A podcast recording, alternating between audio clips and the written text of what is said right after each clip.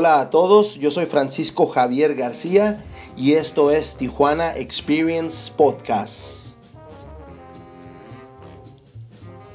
El podcast donde tengo conversaciones con mis invitados y conocemos sus inicios, anécdotas, ideas, tropiezos, propuestas y proyectos que se llevan a cabo y nutren a la ciudad de Tijuana.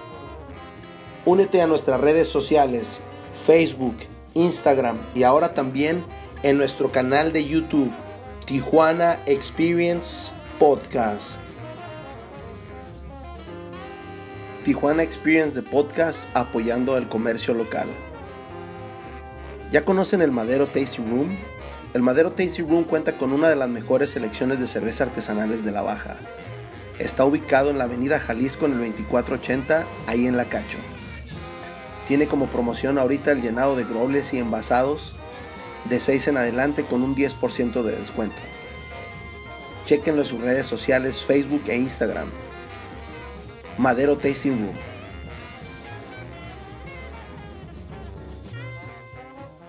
Los invitamos a Lúdica Artesanal Cervecería, ubicada en la avenida López Lucio 4775 en La Mesa, cerca del Mercado de Todos con un horario de miércoles a sábado de 2 a 8. También chequen su página de internet ludica.mx.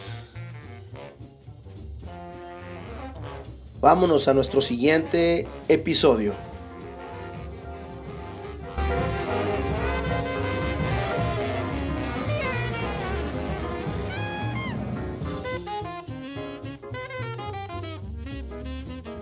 Muchísimas gracias Denise por aceptar esta invitación al podcast Tijuana Experience. ¿Cómo estás?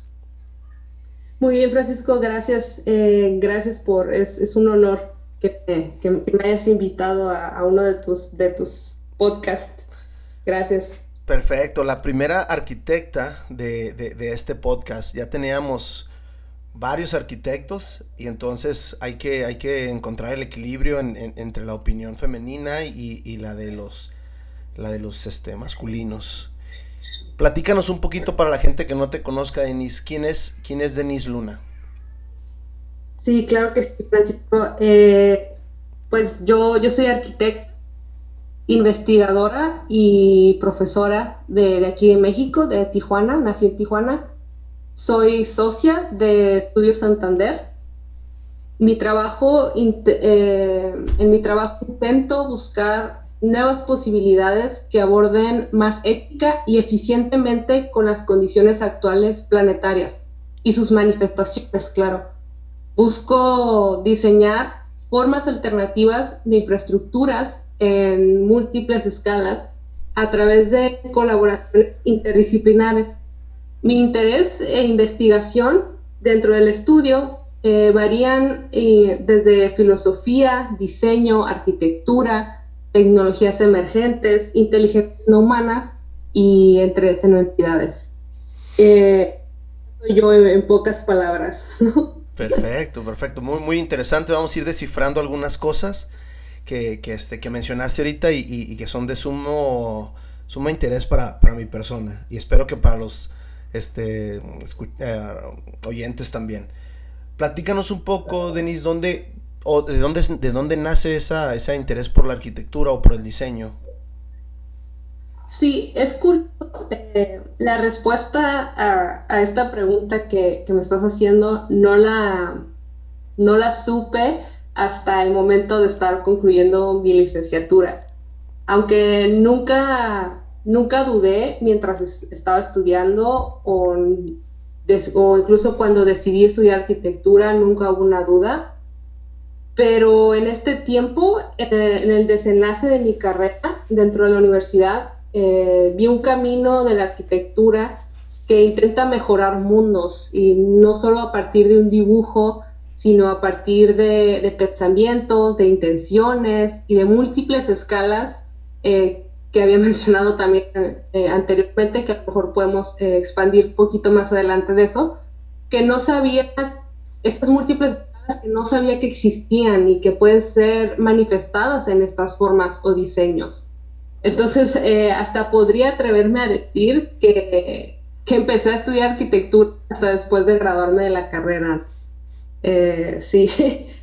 Sí, una, una vez que, que termina uno sus estudios se siente listo, pero al final de cuentas, como lo empezaste a describir, no es una investigación, es un proceso y que no creo que vas a dejar de hacerlo, ¿no? Que es una práctica totalmente eh, dispersa y diferente con, con, muchísimas variantes, ¿no? Claro, sí, completamente. Y aunque la escuela sí, sí te deja muchísimo, claro, y te abre puertas y experiencias, eh, cuando sales es cuando puedes enfrentarte no solo al mundo, sino a ti mismo, ¿no? ¿Cuál, cuál es ese camino que, que te llama o que, que, realmente quieres hacer en relación, obviamente, al, al mundo que ves afuera, ¿no? Entonces yo, eh, en mi último año de la carrera, eh, a pesar de que ya estaba estudiando arquitectura y básicamente ya me estaba convirtiendo en arquitecta, fue hasta ese momento donde eh, va, a sonar muy raro, pero hasta ese momento decidí estudiar arquitectura, pero la arquitectura que, que a mí me interesa explorar, ¿no? Perfecto, perfecto. Mencionabas, mencionabas ahorita tus experiencias en la escuela. ¿Qué tal? ¿Cómo, cómo te fue? ¿Era lo que esperabas? Eh, platícanos algo. Sí, sí, sí, sí fue mucho lo que esperé. Yo, yo tomé dibujo eh, arquitectónico en, la preparatoria, entonces sí no iba eh, completamente ciega, ¿no? De, de lo que iba a poder recibir obviamente uno va adentrándose a la carrera y e, empieza a encontrar, pues lo, más padre es, la verdad, es encontrarse con tus maestros o con tus compañeros y en ese proceso de aprendizaje y de crecimiento aprender tú también, ¿no? Cuando ellos aprenden, tú aprendes y viceversa. Eh, y sobre todo, eh, para mí, y, es algo que, que, se lo digo mucho a mis estudiantes, la escuela te da eh, empieza a desarrollar la, disciplina. la disciplina que desde mi punto de vista es indispensable, o al menos para mí dentro de mi vida, para avanzar en este camino que estoy recorriendo. Eh, mantener la concentración, organizarme, eh, todas esas cosas son imperativas y la escuela de arquitectura te da, te, te, da mucho eso, te da mucho esa disciplina de estar trabajando, de estar organizando y y creo que esa es una de las cosas que más me deja la, la Ibero. Aparte de que sin duda la Ibero me ha abierto las puertas, eh, digamos, me abrió las puertas que han permitido que yo esté hoy en día aquí, ¿no? Entonces, yo estoy muy agradecida con, con la Ibero y, y, con mis profesores y con mis coordinadores, ¿no? Perfecto, perfecto. Oye, una, una vez que sales de la escuela, platícanos un poquito, tienes una, una, una experiencia muy bonita en, en un posgrado en la escuela de eh, Strelka, Institute de Media, Architecture and Design en, en Moscú. ¿Cómo, ¿Cómo decides tomar esa, esa opción? Sí, eh, para, para, para los que no saben, ¿no? Obtuve un posgrado en el programa de New Normal, de la edición 2018, como tú dices, de Strelka Institute of Media Architecture and Design en Moscú. Eh, la única mexicana eh, donde realicé diversos proyectos de investigación y diseño para las ciudades, explorando las oportunidades planteadas por tecnologías emergentes para prácticas interdisciplinarias de diseño urbano. ¿Cómo llegué a esto? Básicamente eh, empieza desde este camino que, comenté que empecé a ver, ¿no? Y empecé a, estudiar muchas de, la, de estas teorías, eh, empecé a estudiar mucha filosofía, empecé a, indagar en, estos mundos y en, estas, eh, en estos círculos de la disciplina, no nada más de la arquitectura, como dije, filosofía, sociología, el arte, el diseño, y eh, me topé con este, con este programa que fue dirigido por Benjamin Bratton, que fue uno de los que más leí en, en, su tiempo cuando salió su libro, ¿no? The Stack, que lo leí por ahí en el 2016, ¿no? Entonces, cuando vi este programa, eh, noté que muchos del, de la facultad eran eh, profesionistas eh, que ya estaba yo estudiando, ¿no? Entonces que quise aprovechar la oportunidad para, para aprender más de ellos. Claro que sí, te cambió un poquito la, la temática que traíamos de, la, de las preguntas porque me interesa saber primero qué, qué, qué, fue, cómo fue tu experiencia allá, qué, qué notaste qué, y con qué te regresas. Sí, bueno, es que a mí ya, he descrito a Estrelka como, como una hermosa burbuja, donde tras, eh, adentro de esta burbuja eh, diversas otras burbujas. Y para mí lo más fuerte eh, de todo el programa y de todo ese tiempo que estuve allá fue todo el discurso multidisciplinar. El hecho de que puedas aprender no solo de las maestras o los maestros conferencistas, los cuales eran eh, teóricos, filósofos, arquitectas, diseñadoras, ingenieros, empresarios, sociólogos, etcétera, ¿no? Que, llegaban cada semana, ¿no? Cada semana era, era, alguien diferente.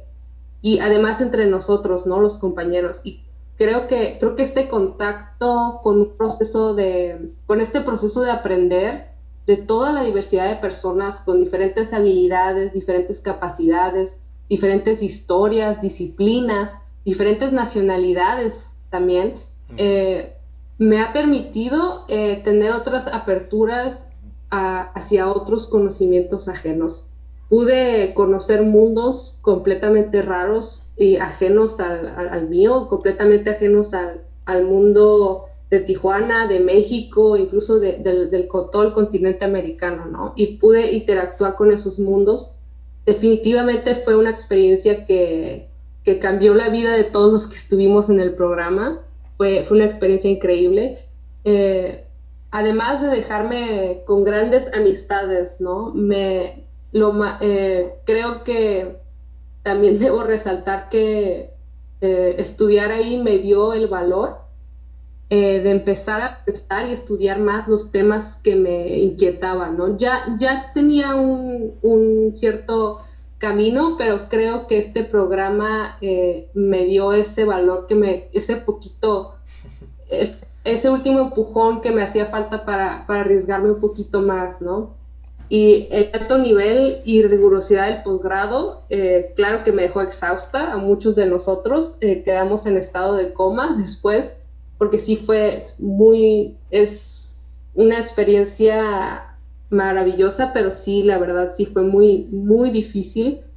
Incluso quise renunciar en mi mente muchísimas veces de lo difícil que fue, pero es como si metieras eh, muchísima información en muy poco tiempo. Pero, y poco a poco, desde que regresé, se ha ido acomodando todo ese conocimiento y ya dirigiéndolo hacia los proyectos en los que trabajamos en el estudio ya más tranquilamente, pero sí creo que desde que regresé ha sido un proceso de, eso, de reorientar toda esa información que, fue comprimida, ¿no? En poco tiempo, porque solo duró medio año. Es como comprimieron un año en, un, en medio año, porque antes era de, de un año y lo comprimieron, lo cambiaron a medio año precisamente porque todos los que asistimos ya éramos profesionistas. Pues súper bien, entonces ahora sí va mi, mi siguiente pregunta. Para Denise, ¿qué es o cómo percibe ella la arquitectura?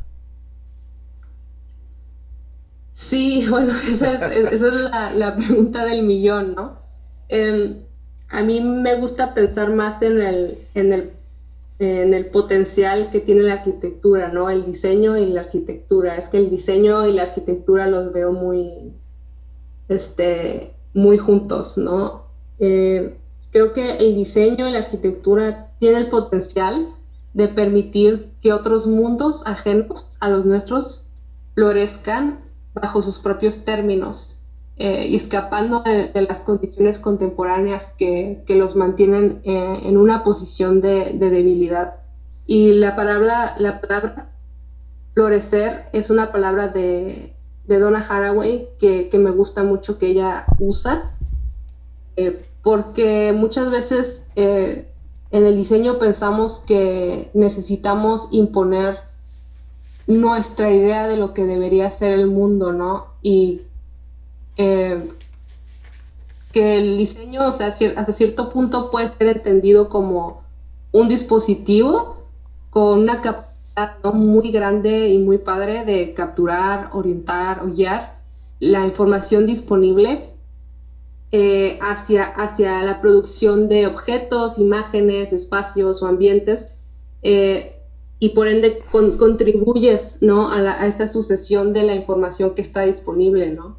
Eh, y, mi, y siempre mi cuestionamiento es, pero ¿qué pasa cuando la información disponible para nosotros como diseñadores es insuficiente o deficiente o, incompleta, ¿no? Entonces, creo que el, potencial del diseño es muy alto y me interesa mucho.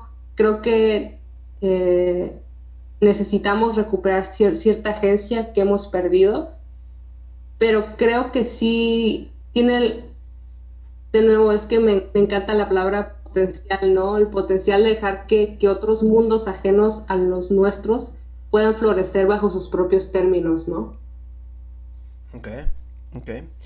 Ah, basada en esa o basados en esa respuesta, ¿qué es para ti la teoría de la arquitectura? Sí, eh, la teoría, bueno, yo cuando estaba estudiando arquitectura, eh, en sí no, no me enseñaron a hacer teoría, me enseñaron la historia de la teoría. yo no, no le veía no le veía un, uso, no le veía, y, y, no un uso en el aspecto de cómo puedo usar un lápiz, ¿no? O sea, no, no, no un uso tan tangible o tan práctico, pero no lo veía relacionado con la otra parte, ¿no? De, de proyectos o, de diseñar. Eh, fue hasta que, que, empecé a trabajar en el estudio, que empecé a, empecé a aprender y empecé a ver que, que la teoría tiene, tiene mucho, puede tener mucho poder sobre las cosas que hacemos en un nivel más, más práctico y profesional.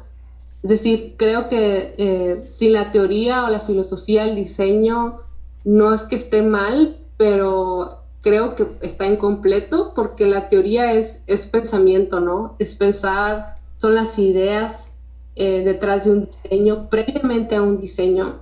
Y creo que es súper necesario eh, pensar antes que actuar, precisamente porque estamos en, una condición planetaria, sí, y es aparentemente hacia una homogeneidad donde todo es igual, pero al mismo tiempo hay particularidades entonces son, son, son diferentes escalas, ¿no? A eso me refería con las múltiples escalas. Está la escala de, lo local, que no está desconectado de lo global, ¿no? Lo local es como una manifestación de lo global, ¿no? Y esto lo, lo menciona mucho el filósofo Yuk Hui, ¿no? Que, me dio clases en, fue uno de mis maestros que, más me, inspiraron, ¿no? De, allá de, de.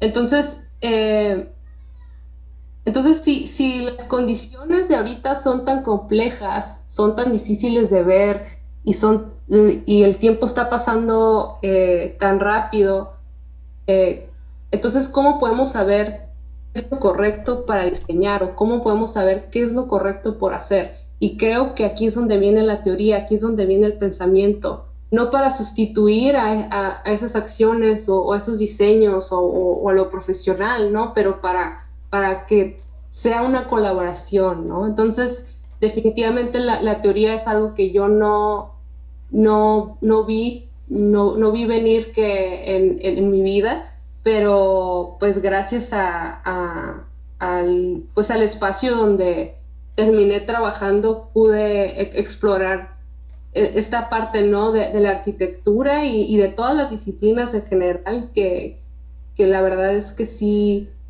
que sí es eh, imperativo tener. Ok, platícanos un poco cómo, cómo este, cómo conoces a, Alex Santander y cómo terminas en, esa, en ese estudio, en esa oficina. Sí, Alex, Alex, Alex Santander es el, es el principal del de, estudio Santander. Eh, yo empecé en el estudio como interna, como intern. Eh, Alex fue el primero en ver el potencial que, yo podría tener, incluso antes de que, de que yo lo supiera. Y por esto yo estoy muy agradecida. Eh, y desde que, desde que soy interna me ha estado empujando a seguir el camino que, me interesa tomar, ¿no? Eh, pero ahora somos, somos socios, somos un mismo equipo y, y la verdad es que sí, o sea, las cosas que, hacemos en el, en el estudio varían, ¿no? Desde proyectos de arquitectura, eh, estamos ahorita haciendo un proyecto para la Bienal de Venecia que, se tuvo que recorrer. Estamos eh, haciendo escritos para, para planeación urbana aquí en Baja California. Y y pues sí, o sea, tenemos muchos, muchos formatos y escalas de proyectos, eh, pero, pero regresando a la teoría, todos esos proyectos eh, tienen como, como una línea de pensamiento, ¿no? Muy fuerte y, es esta intención de, de, de, no, de facilitar, creo que esa es la, la, la palabra que puedo usar por el momento, de facilitar mejores mundos, ¿no? Y mejores mundos para, pues para todas las entidades, ¿no? Todas las entidades que están en, una posición ahorita de, debilidad o, de, extracción o de explotación, y puede ser humana o puede ser no humana. Y cada proyecto, aunque en los proyectos de arquitectura más convencionales eh, es, más, es más complicado, eh, explorar ciertas cosas, pero, pero la teoría está ahí definitivamente. Ok, Denise, eh, tuvimos a Alex en el episodio 31 y él nos, nos dio una pequeña descripción de lo que es el estudio Santander. Nos gustaría también escuchar tu opinión sobre el estudio y tu parte. Sí, pues Estudio Santander como dije, somos un equipo eh, de arquitectura, investigación y de educación también. Eh, damos clases, hacemos investigación y esa investigación es manifestada en, diseños, en, proyectos, en conferencias, en escritos y pues Estudio Santander es, pues es un privilegio para mí eh, estar en un estudio así que me, me permita eh, explorar eh, los temas o las ideas que me interesan y que al mismo tiempo esas ideas que yo estoy explorando puedan alimentar al equipo, ¿no? Y, lo mismo con, con, Alex y con los otros miembros del equipo, ¿no? Es, una, es un estudio que, y la razón por la que, digo, es, fue literalmente mi, mi primer trabajo profesional y ya me quedé aquí. Y creo que la razón es, bueno, son muchas razones, ¿no? A pesar, o sea, una es que encontré mi camino teórico y mi interés en los temas, pero la dinámica de trabajo es muy, muy horizontal. No hay una pirámide, no hay nada de eso. Somos, eh, somos un equipo y trabajamos muy bien en armonía siempre y las diferencias son lo que, o sea, las diferencias entre los miembros son lo que hacen el estudio más fuerte, ¿no? las diferencias son aceptadas, son incluso impulsadas, ¿no? Y creo que Estudio Santander, eh, pues hemos, ganado premios, hemos participado en muchos concursos, eh, la verdad yo sigo aprendiendo muchísimo. Eh, todavía no estoy en ese punto, tal, bueno, según yo, pero o sea, todavía estoy en ese punto de, de, seguir aprendiendo, ¿no? De, de Alex y, y, del estudio, ¿no? Pero sí, o sea, creo que, em, lo puedo decir, ¿no? Porque soy casi recién egresada, casi. Eh, pero es, es de los pocos, si no el único estudio de toda la región, no solo Tijuana, o sea, estoy hablando de incluso de San Diego, que yo creo que, que tiene esa libertad de, de explorar temas poco convencionales. Y eso, como que eso es exactamente lo que, lo que yo estaba buscando, ¿no? Y creo que, creo que eh, espero que, haya más estudios que, que, tomen esa iniciativa también, ¿no? De, de alocarse un poco. Sí, qué, bien que lo ves así, porque sí, mucha gente pensamos que sí es alocarnos un poco y, y adentrarnos, y, y es un, pues un hecho de estar ah, haciendo investigación, no, no eh, la investigación, las letras te llevan a otro tipo de arquitectura. Eh, platícanos un poco tu experiencia como, como docente, cómo, cómo nace esa propuesta, tú la buscas, llegas sola, cómo, cómo resulta ser docente. Bueno, yo, yo no quería dar clases, lo, lo, lo, confieso, ¿no? Alex, de hecho, fue el que, él, él fue el que empezó a dar clases y después él fue el que me, empujó a, yo también dar clases. Eh, incluso cuando empecé, seguía dudosa de, por qué lo, estaba haciendo. Sentía que yo que no tenía todavía algo que, que aportarle, ¿no? Porque tengo, tenía esta idea de lo que, de lo que era un maestro, ¿no?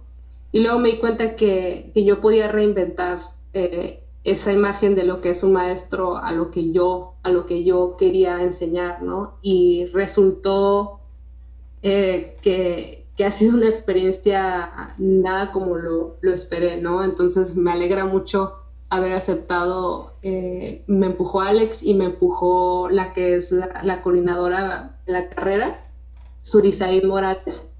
Eh, entre los dos Suri fue la que, básicamente me abrió la puerta del Ibero y, estoy agradecida con Suri también por, darme la oportunidad de, empezar a dar clases ahí y, pues la verdad es que sí, sí, no me arrepiento para nada y, y les agradezco mucho a, los dos por haberme empujado tanto, ¿no? Porque no quería, pero la verdad es que sí, sí obtuvo más beneficios de los que yo había pensado. Perfecto, perfecto, qué bien. Ahora nos platicaste que eres, eres este, eres socia, eres socia del estudio, es tu empresa. ¿Qué, qué es para ti ser tu propia jefa? ¿Cómo, cómo te va esa experiencia?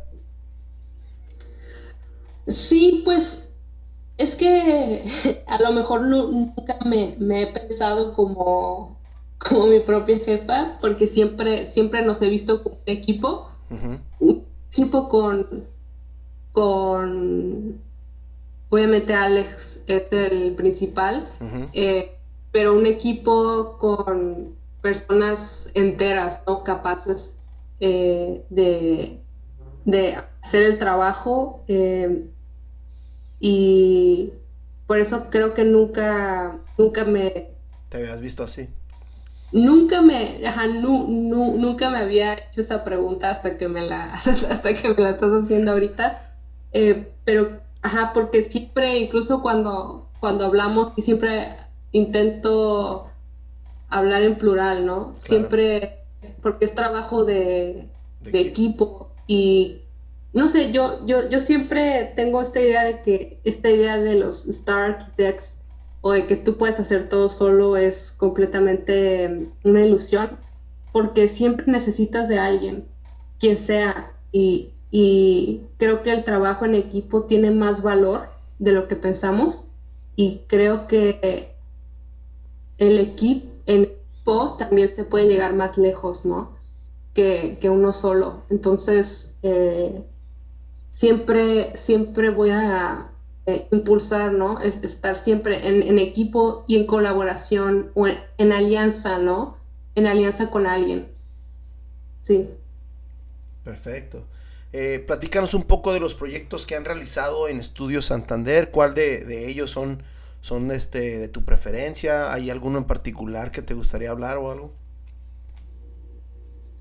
Uy, pues cuántos. Eh, um, pues pues es que depende, es que la verdad cada proyecto que tomamos nos entregamos completamente así al mil, mil por ciento. Eh, Alex y yo siempre somos muy cuidadosos a la hora de aceptar un proyecto, sea, exhibición para una bienal, sea exhibición para otra cosa, sea un proyecto de arquitectura, sea un escrito, siempre tenemos mucho cuidado a la hora de que aceptamos un proyecto porque cuando aceptamos un proyecto metemos toda nuestra vida en ese proyecto como si fuera, no sé, o sea, como si tuviera una vida propia, ¿no?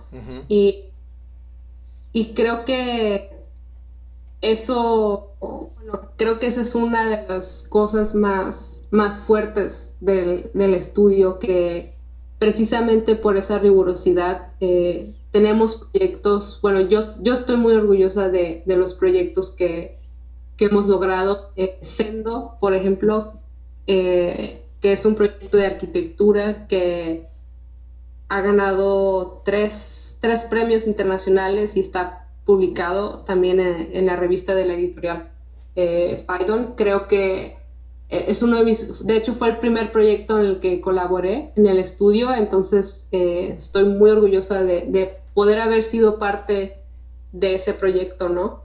Eh, y más adelante hemos hecho, por ejemplo, recientemente ganamos un concurso para el diseño de, una escenografía con, con un director que tiene un prestigio eh, ya a, nivel internacional, ya, ya da giras en Alemania, que se llama Shanti Vera. Él es eh, director coreógrafo y estuvimos colaborando, ¿no? Con él. Entonces, eh, por eso digo que, tenemos proyectos de, de, todo tipo, ¿no? Y, este fue un, un, inicio, de hecho, de, de, iniciar una colaboración con una disciplina como, como la danza contemporánea, ¿no?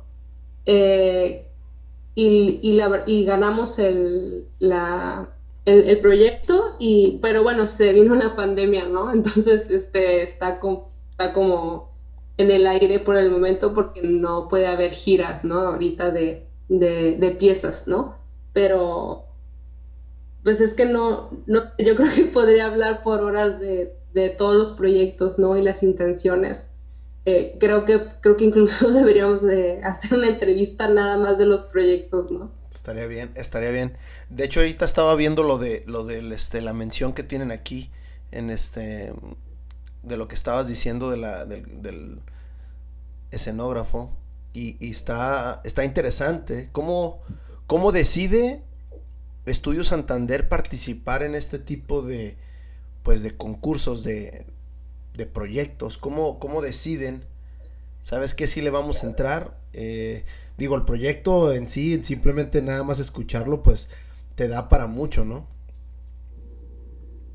Sí, bueno, en ese proyecto en particular eh, estuvimos en muchas conversaciones. Shanti Vera es, alguien que, conozco por mi, por mi hermana, Melissa Rada.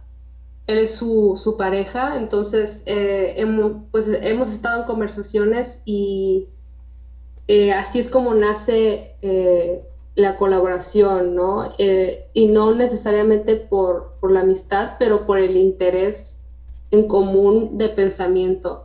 Eh, la coreografía de Shanti, eh, digo, no, no puedo hablar por él, ¿no? Pero desde mi perspectiva, también busca otras metodologías alternas de hacer coreografía a partir de un cuerpo en conexión con el espacio que le rodea al cuerpo, ¿no?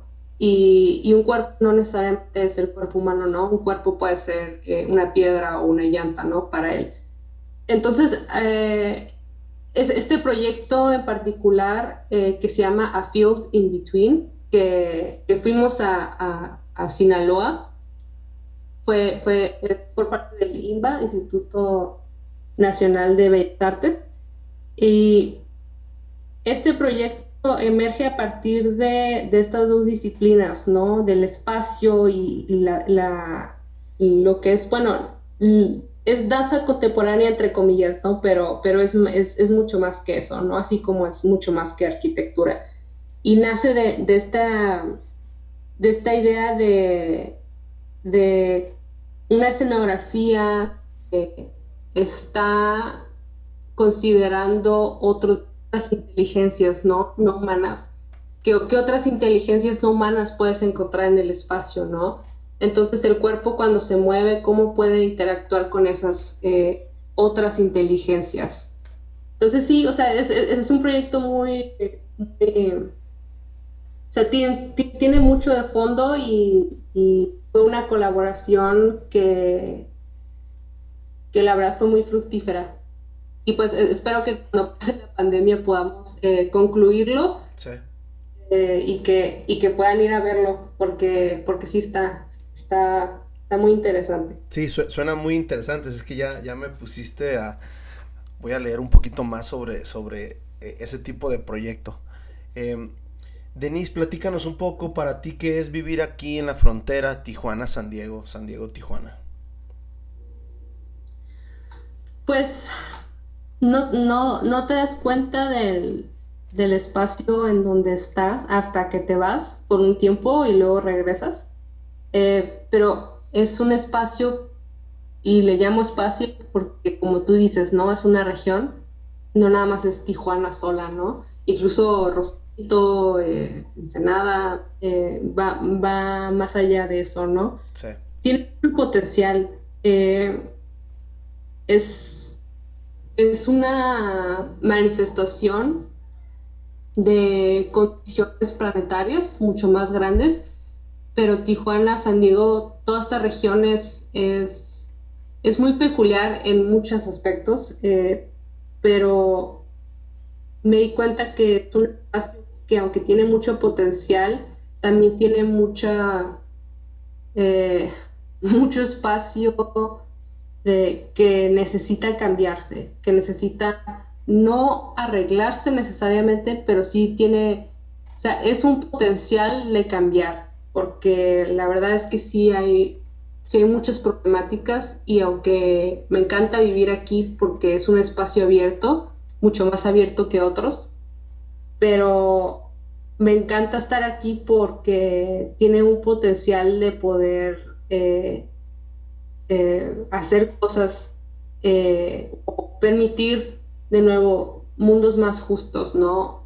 Y bueno, esa es mi, mi esperanza, ¿no? De lo que la frontera Tijuana-San Diego puede llegar a ser, ¿no? ¿no? No lo que es hoy, sino lo que podría ser si, si seguimos o si nos, eh, nos motivamos para, para trabajar en ello, ¿no? No, y, y, hablas de esa, de esa descripción al, al, comienzo del episodio y va totalmente ligado con lo que dices ahorita, ¿no? De lo que es la ciudad de Tijuana y lo que ustedes buscan como, como el hacer de, de, la práctica de la arquitectura o de la investigación, ¿no?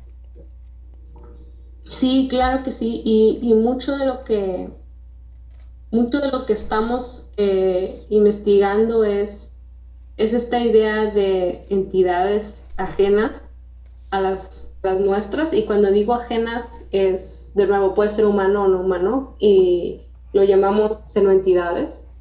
Eh, seno porque significa raro, no es lo, lo, extraño, ¿no? Y no es porque sea extraño eh, para nosotros, es extraño, son extraños más bien por, eh, porque las condiciones en las que vivimos eh, dictan qué es lo que es extraño, qué es lo que está mal, qué es lo que está bien, qué es lo que es correcto, ¿no?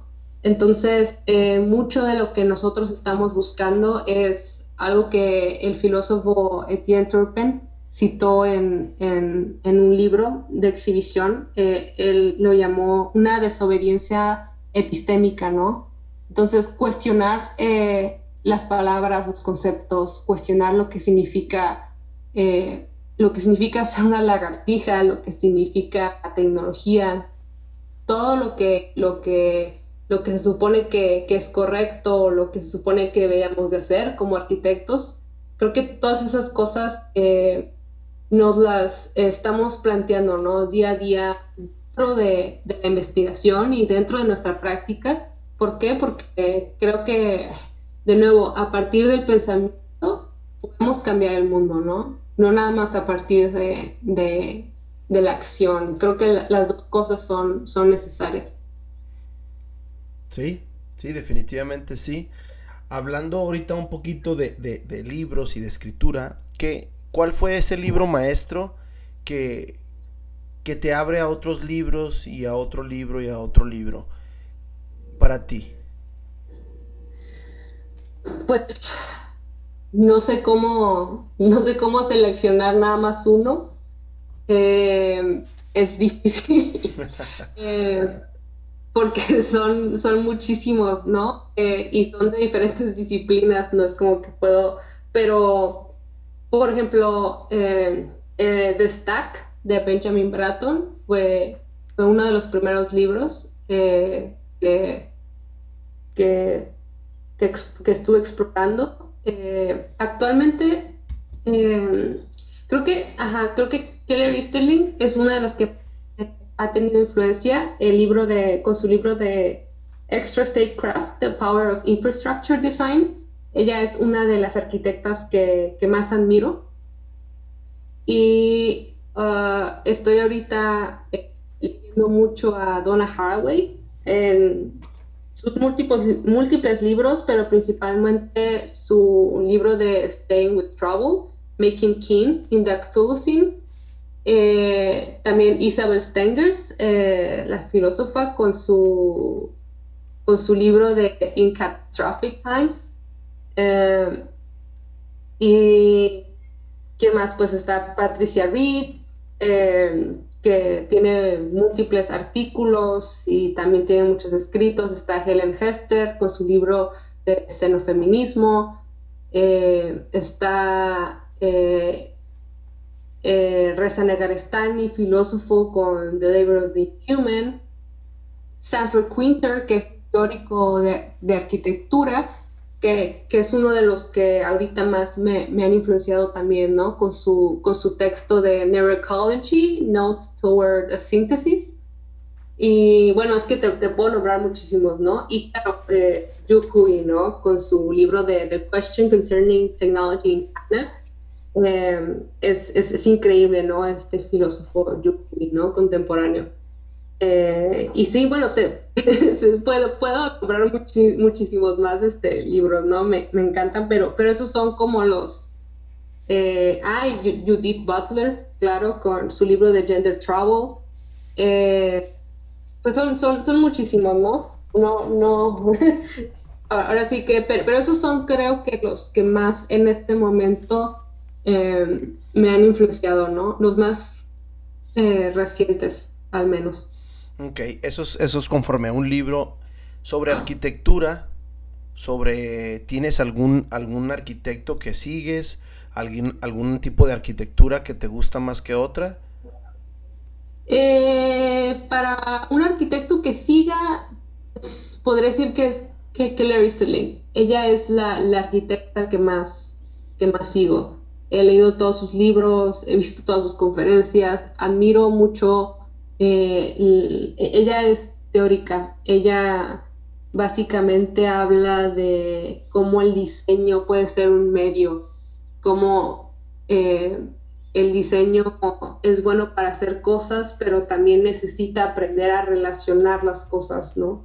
Entonces, e, e, ella describe el potencial de la arquitectura eh, para hacer algo más que nada más el diseño de objeto, ¿no? Sino eh, medir o mediar o buscar esas como estrategias que pueden ser más sigilosas, como el caballo de Troya, que permitan que los arquitectos podamos tener más agencia, ¿no? Entonces, me encanta ella porque describe, ¿no? Estas diferentes posibilidades para los arquitectos de de poder hacer un cambio, ¿no? Porque a veces los cambios no suceden nada más en la forma, ¿no? Sí suceden en la forma, pero muchas veces esa forma es un resultado de algo más intangible, ¿no?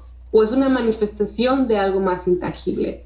Entonces, e, entender esa, eso intangible y a lo mejor trabajar el diseño desde ese lugar o desde esa escala, eh, no es sustitución del diseño de los objetos, como dice Keller Easterling, de hecho, pero para, eh, digamos, eh, complementar ambas, ¿no? Y que nuestra disciplina, nuestra profesión de arquitectura sea eh, más completa, ¿no? Que ya no sea tan, no sé, que, que, recuperemos esa, sí, esa agencia de poder, este, cambiar, este, los mundos, ¿no? Y no nada más cambiar desde lo que nosotros pensamos que está bien, desde lo que, lo que se necesita, ¿no? Lo que se necesite.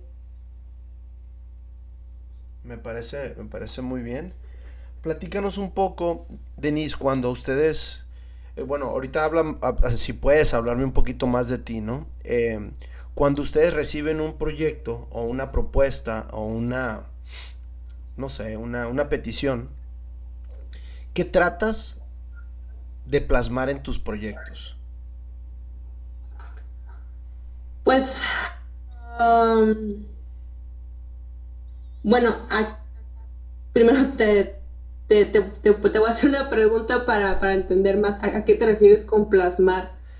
Cuando, cuando uno diseña, cuando uno este, recibe una petición, eh, siempre trata de dejar algo o qué tratas tú de proyectar dependiendo sea, ahorita no tengo tema, pero dependiendo el proyecto. ¿Cuál es lo, ¿Cuáles son los parámetros o cuál es la propuesta que más importante para Denise? Ya, sí, sí, y, y sabes, me encantó que hayas usado la palabra parámetros, porque eso es exactamente eh, una de mis inquietudes más grandes, ¿no? Eh, ¿Cómo podemos eh, ampliar los alcances o ampliar los parámetros que tenemos en el diseño? Creo que esa es una de las cosas que en nuestros proyectos eh, siempre estamos este, cuestionando, ¿no? ¿Cuáles son esos? Y un parámetro puede ser eh, la pigmentación de algo, puede ser un sonido, puede ser eh, data, puede, ser cualquier cosa, ¿no? pero muchas veces esos parámetros que usamos para diseñar algo, ya sea una imagen, ya sea un edificio, ya sea una exhibición, muchas veces esos parámetros eh, son parámetros de nuestro mundo humano, de nuestra perspectiva humana, cómo nosotros humanos eh, vemos el mundo, ¿no? Y, muchas de las ideas que estamos explorando ahorita eh, tiene que ver con cómo podemos explorar esos otros mundos que sí existen y que a lo mejor, aunque no podamos entenderlos, o no podamos eh, accesarlos porque tal vez están en una escala completamente irreconocible para nosotros, pero ¿cómo podemos eh, adherirnos a esos mundos, ¿no? ¿Cómo podemos trabajar o diseñar con esos mundos? ¿Cómo podemos aliarnos a, a esas otras eh, entidades y sus mundos, ¿no? Es una de las cosas que, que por el momento estamos explorando en el estudio, ¿no? Y y con cada proyecto eh, que llega es completamente diferente. Así como hay otros mundos de acuerdo a las entidades, cada proyecto es como un mundo nuevo, ¿no? No hay, no hay una fórmula matemática, no, no somos este, ¿cómo se dice? no hay una línea de producción. Lo que hay, lo que hay es eh, eh, estar escuchando las necesidades del proyecto eh, lo que hay es siempre estarnos eh, replanteando el pensamiento, eh, cuestionando nuestro mundo, nuestras realidades. Y cada proyecto, aunque sí hay una línea muy fuerte y muy, muy clara del estudio, pero cada proyecto tiene su particularidad porque es, es diseñado y es trabajado de acuerdo a las a las necesidades de nuevo, ya sea del curador, ya sea del cliente, ya sea de los otros colaboradores, como en el caso del, diseño de la escenografía, eh, o ya sea para, cualquier otra entidad con la que estamos colaborando, ¿no? Entonces, si cada colaboración y cada cliente es diferente, entonces cada proyecto va a ser diferente también. Y no solo en la manera en que se ve, sino la, la intención de ese proyecto, ¿no? Perfecto, perfecto. Oye, Denise, em, además, me habías platicado que ah, hiciste un texto, un escrito Platícanos un poco de, de, tu escrito, ¿qué es? ¿Es un, ¿Es un tipo ensayo? ¿Es un tipo libro? Sí, el, el, el texto eh, se llama Dispositivos de adhesión, diseños que diseñan, y es para un libro que está ahorita todavía en proceso de ser, este, está, está en proceso de, está en, perdón, en proceso de ser revisado, eh, que se llama, eh, que es de perspectiva de género, ¿no? Dentro de las, de las diferentes disciplinas. Es eh, por la Universidad Autónoma de Baja California. invitaron a diferentes disciplinas de diseño gráfico, de ilustración, de, de urbanismo, y yo, yo soy la parte de, la arquitectura, ¿no? Y, es de perspectiva de género. Eh, y en el texto exploro, eh, Alex es este coautor de, este escrito también, no es mío, somos los dos. Eh, y lo que básicamente la idea es es lo que te estaba diciendo hace rato, ¿no? Eh, el diseño eh, eh, trabaja, tiene la capacidad de trabajar o se maneja o se orienta con la información que está disponible, de tanto de las sustancias o las entidades. y esto se puede manifestar en producción de objetos, imágenes, espacios. pero ¿qué pasa cuando la información es insuficiente, ¿no? de nuevo, ¿no? Entonces, eh, exploramos esta idea de las senoentidades. Las senoentidades eh, en bastantes ocasiones no son visibles, accesibles eh, y se descartan como irrelevantes. No se pueden comprender completamente de manera individual y tampoco comunidades separadas dentro de una realidad. Em, exploramos esta idea del diseño basándose en estándares y parámetros eh, dentro de una condición antropocéntrica y capitalista, ¿no? Y que es difícil, eh, gracias a estas condiciones, nos es difícil acercarnos a, otras, a otros mundos, ¿no? Y, y uso, siempre uso el ejemplo eh, poco, poco convencional que usa el, el, que usó el científico Jacob Yuxkul, que habla de, la garrapata, ¿no? Cómo eh, el mundo de la garrapata corresponde a sus capacidades biológicas. Entonces, si la garrapata no tiene sentido eh, visual, entonces eh, todo lo demás, todo es vacío para ella, ¿no? no sabe lo que, por ejemplo, si está sobre un perro, no sabe lo que significa un perro y no le interesa, ¿no? No, no, no tiene estos conceptos eh, que nosotros como humanos hemos inventado y construido, ¿no? Entonces, una garrapata es una entidad, ¿no? Que está dentro de nuestro mundo humano como, esta pequeña entidad que nada más es molesta, ¿no? O que nada más sirve eh, un ciclo que eventualmente llega a nuestro beneficio, ¿no? Y de nuevo, el diseño siempre es a partir de parámetros y para beneficios humanos, ¿no? Pero una entidad también puede ser eh, eh, a partir de, un mismo género, ¿no? Por ejemplo, un, género que, que, esté en constante explotación, ¿no? Como, como, como lo femenino, ¿no? Eh, entonces, una entidad también puede ser humana.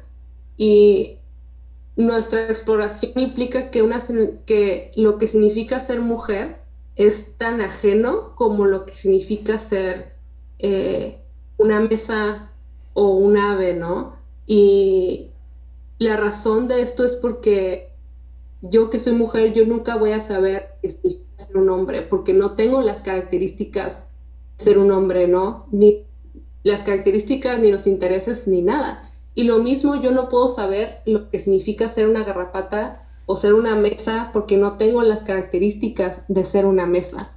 Entonces, eh, por eso no es accesar o, imponernos sobre estos otros mundos, ¿no? Sino adherirnos a, ellos, ¿no? Entonces exploramos esta idea de, la adhesión como una estrategia, ¿no? porque la adhesión es una, es algo que permite que dos sustancias que, más bien la adhesión es una propiedad que hace que dos o más elementos o partículas que son diferentes entre sí se mantengan abiertas el uno con el otro sin unirse y sin perder sus propiedades individuales. Entonces son como, como puentes, ¿no? Entonces un dispositivo de adhesión es algo que necesitamos diseñar que permita una unión resistente, ¿no? Pero al mismo tiempo eh, honrar las diferencias para trabajar con todas esas diversas entidades. Y, como dice eh, Isabel Stengers, ¿no? Todos juntos solo es pertinente si lo que compone a todos no está sujeto a lo mismo. Es decir, las necesidades de cada entidad son distintas. Entonces no podemos hacer, no puede haber un diseño universal, no puede haber eh, una idea universal, no puede haber un mundo universal porque hay miles de millones de mundos. Entonces, eh, tenemos, eh, digo, es, es, es, es, es, eso, digamos, hace mucho más difícil, ¿no? Nuestro trabajo como, como diseñadores, ¿no? Porque, porque de cierta manera tenemos que trabajar en diferentes escalas, ¿no? Y aquí es donde está la importancia del trabajo multidisciplinar, ¿no? Eh, básicamente, eh, dispositivos de adhesión es una propuesta para cuestionar las intenciones y explorar otras posibilidades de la práctica de principios del diseño y de la arquitectura, de las definiciones de lo que significa ser humano, de los hechos o las leyes, de las tecnologías, de nuestras técnicas, eh, y no, no para hacer la respuesta a un dispositivo de adhesión, no es la respuesta, es un buscador de múltiples respuestas, ¿no? Y, y, sí, o sea, eso es en pocas palabras, ¿no? Lo que es. Y, exploramos, eh, este, esta idea fue presentada en la conferencia de anual de AXA en el workshop de, de Border Consortium, eh, liderado por Ursula, Ursula y Stephen Muller. Y y creo que sí, eh, creo que sí tuvo eh, adhesión, adhesión con, la audiencia, ¿no? Entonces sí, eh, bueno, no sé si, si me fui muy rápido. No, no, no, me, me, gustó, me gustó mucho. E, este, este ensayo, e, este texto, ¿lo van a publicar o, o tienes alguna respuesta? ¿Dónde lo podemos leer o...? o todavía no está accesible? Está, actualmente está bajo bajo peer review, un, comité está eh, revisándolo. Eh, entonces, eh, espero que sea, que sea aceptado y, publicado pronto. no sé si a lo mejor el siguiente año por esta, por esta condición actualmente de la, de la pandemia, eh, todo es incierto, ¿no? Y, Pero creo que lo que lo que estamos queriendo exponer aquí es eso, cómo, cómo podemos trabajar con lo incierto o lo que no conocemos, ¿no? Y, o a lo mejor con lo que nunca vamos a poder realmente entender y, y, pretender que, que podemos entender algo ajeno a lo nuestro también es, es un poquito eh, complejo, ¿no? Entonces creo que se trata de ser más, eh, sí, de, de, de, buscar una equidad, pero, pero una, pero la equidad y la justicia no es eh, mm, universal, no, no es el objetivo, pero más bien una equidad en el grado de importancia con las múltiples eh, eh, diferentes eh, entidades, ¿no? Para que sea una colaboración, ¿no? Sí, sí, sí, tiene, tiene, tiene sentido. Denise, ¿cómo, ¿cómo o de dónde sale tu motivación a pensar como piensas?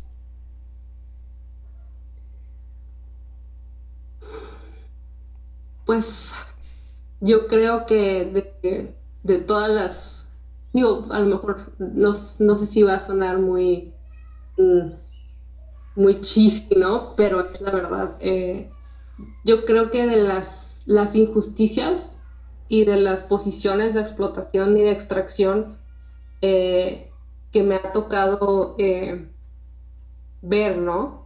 que hay, hay diferentes grados de, privilegio, ¿no? Y, pero, pero sí, em, aunque hay cosas muy interesantes de, de, nuestro mundo humano en este momento y muy padres, hay muchas otras que, que no lo son. Y la verdad sí me motiva mucho. Eh, de nuevo, no, no creo que la palabra sea cambiar, pero eh, sí me motiva a, seguir avanzando, a querer eh, lo mejor para esos mundos que, yo no entiendo, ¿no? Lo mejor para, para esos mundos que, están en una posición de victimización y que no deberían de estarlo. Y creo que esa eh, es una de las... Y, y sobre todo que la disciplina de la arquitectura y la profesión de la arquitectura se unan a esa causa también. Creo creo que esa es una de,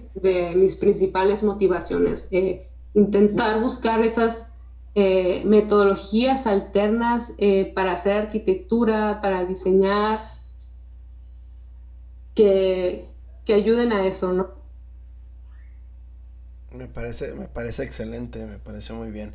Hace ratito antes de, empezar la grabación, este, te comentaba o te pregunté que si habías pensado dar clases en alguna otra parte, va ligada a la, a la, este, a la pregunta que, que, sigue, que es, ¿dónde te ves en un futuro? Ahorita no muy incierto, muy hasta cierto punto difícil, pero, o más bien no difícil, diferente. Pero, ¿cómo, te ves en el, en el futuro no, no muy lejano? Pues em, espero, espero que, que haciendo lo mismo en el aspecto de seguir buscando, ¿no? Creo que, creo que el camino en el que nos encontramos es, está muy, muy, muy, muy largo. Entonces, en corto tiempo espero haber avanzado un paso, por lo menos. Eh, espero, eh, y cuando digo avanzar, no necesariamente en un aspecto de para adelante, a lo mejor es para los lados, ¿no? Como un cangrejo. Pero eh, de nuevo, mi motivación es, empezar a buscar esas alternativas y si eso implica que las cosas eh, van más lento o más rápido, eh, estoy completamente abierta, ¿no?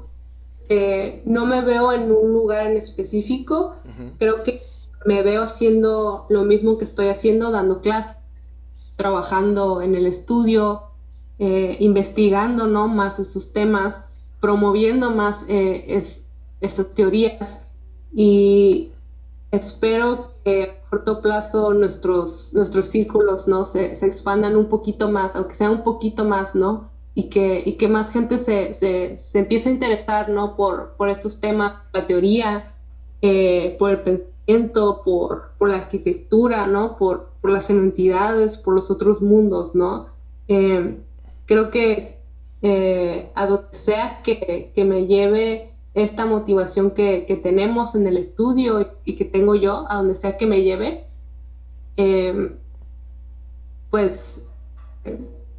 sí, o sea, a, donde sea que, sí, o sea, creo que la respuesta es a donde sea que me lleve esta, esta motivación que tenemos, ¿no? Perfecto, perfecto.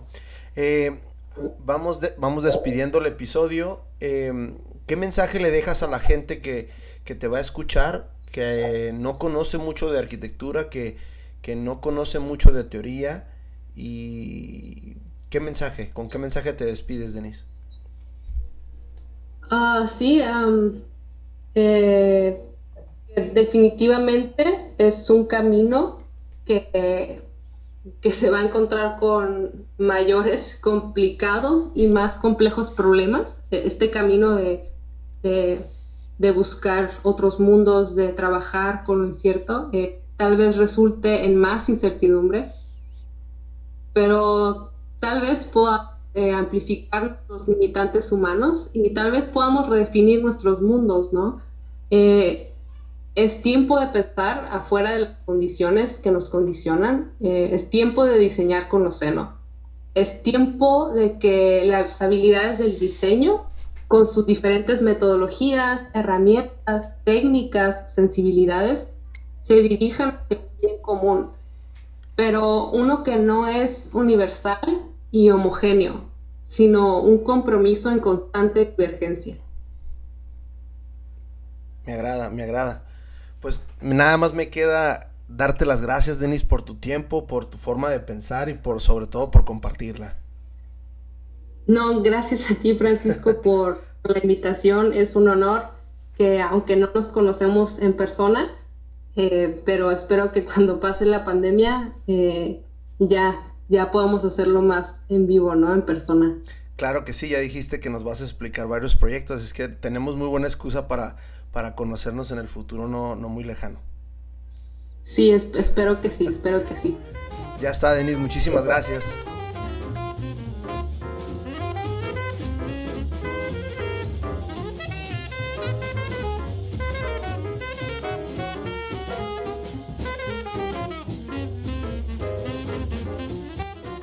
Muchísimas gracias por escuchar un episodio más de Tijuana Experience de Podcast. Síguenos en nuestras redes sociales, Facebook, Instagram y ahora también en nuestro canal de YouTube Tijuana Experience de Podcast.